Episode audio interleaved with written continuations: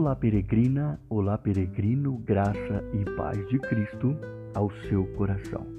O texto de 2 Crônicas, capítulo 25, versos 1 e 2, diz o seguinte: Amazias tinha 25 anos de idade quando começou a reinar e reinou 29 anos em Jerusalém. Ele fez o que o Senhor aprova, mas não de todo o coração.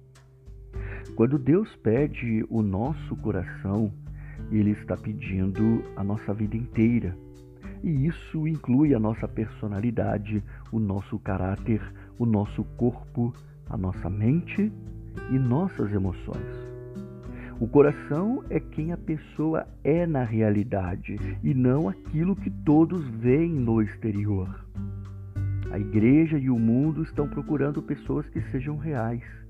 Esse texto de 2 Crônicas, capítulo 25, 1 e 2, que nós acabamos de ler, nós lemos a respeito de um rei em cujo coração existia uma condição negativa. E nessa passagem fica claro que o rei Amazias, ele fez todas as coisas certas, mas seu coração não tinha uma atitude correta. Portanto, Deus não se agradou dele. Isso é assustador, porque podemos fazer tudo da forma certa, mas mesmo assim não sermos aceitos por Deus porque fizemos com uma atitude errada de coração.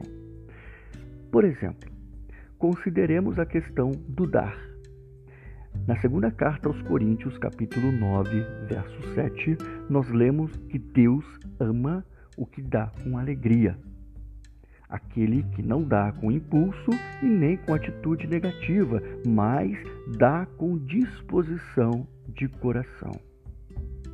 Deus receberá o que estamos dando, mesmo que sejamos avarentos e hesitantes.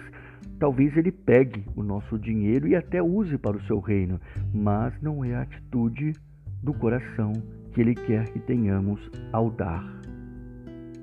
Há um coração físico e um coração espiritual. E os dois eles são paralelos. Fisicamente falando, o coração é o órgão mais importante do corpo.